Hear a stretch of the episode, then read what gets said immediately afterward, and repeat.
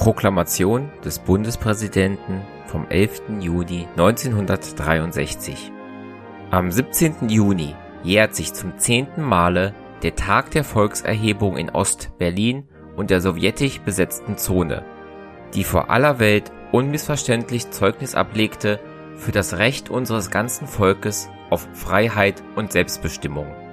Zwar ist der Versuch gescheitert, die Ketten fremder Gewaltherrschaft abzuschütteln, aber der Schrei nach Gerechtigkeit und Freiheit ist nicht verhallt. Er wurde und wird überall dort gehört und verstanden, wo Menschenwürde und Menschenrechte geachtet werden. Als freie Bürger der Bundesrepublik Deutschland werden wir durch die Erinnerung an die Ereignisse des 17. Junis 1953 zur Selbstbesinnung aufgerufen und eindringlich gemahnt, an die Verantwortung für unsere Landsleute hinter dem eisernen Vorhang und an unsere Pflicht, die Einheit aller Deutschen wiederzuerringen, die Einheit, die seit dem Zusammenbruch von unserem Volke mit heißem Herzen ersehnt wird.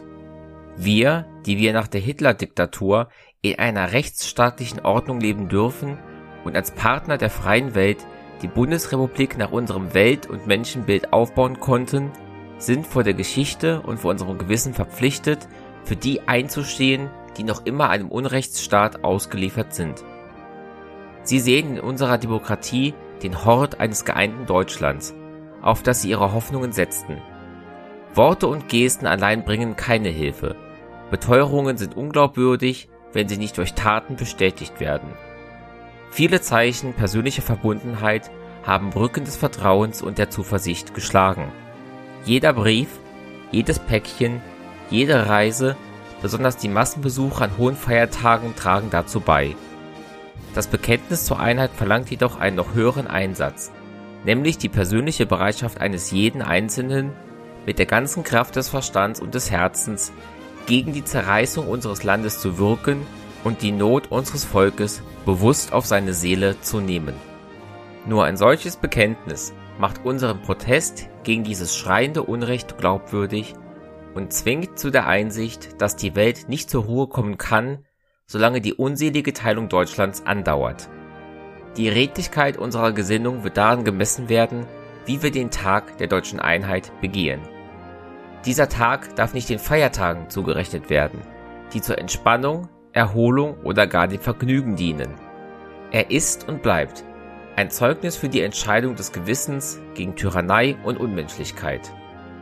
Unser stetes und treues Gedenken an den Opfergang des 17. Juni 1953 wird unsere Forderung auf Wiederherstellung eines gemeinsamen Vaterlands nachdrücklich bekräftigen. Am 17. Juli wollen wir alle den Kämpfern für Freiheit und Einheit in Mitteldeutschland und Ostberlin beweisen, dass wir ihre Opfer verstanden haben. Um diesem Wollen Ausdruck zu verleihen, hat unser Bundesparlament diesen Tag als Tag der deutschen Einheit gesetzlich festgelegt und die Bundesländer haben ihn zum stillen Feiertag erhoben. Es gilt nunmehr, in jedem Einzelnen die Verpflichtung zu wecken, die würdige und überzeugende Gestaltung dieses Tags als ganz persönlichen Auftrag zu empfinden. Vor allem unserer Jugend müssen Ursprung und Sinn dieser Volkserhebung erschlossen werden. Sie muss erkennen, dass die Geschehnisse des 17. Junis ihr Denken und Handeln maßgebend bestimmen müssen. In Schulfeiern, an denen Elternbeiräte und Lehrerschaft teilnehmen sollen, muss die junge Generation erfahren und begreifen, dass besonders ihr diese Mahnung gilt.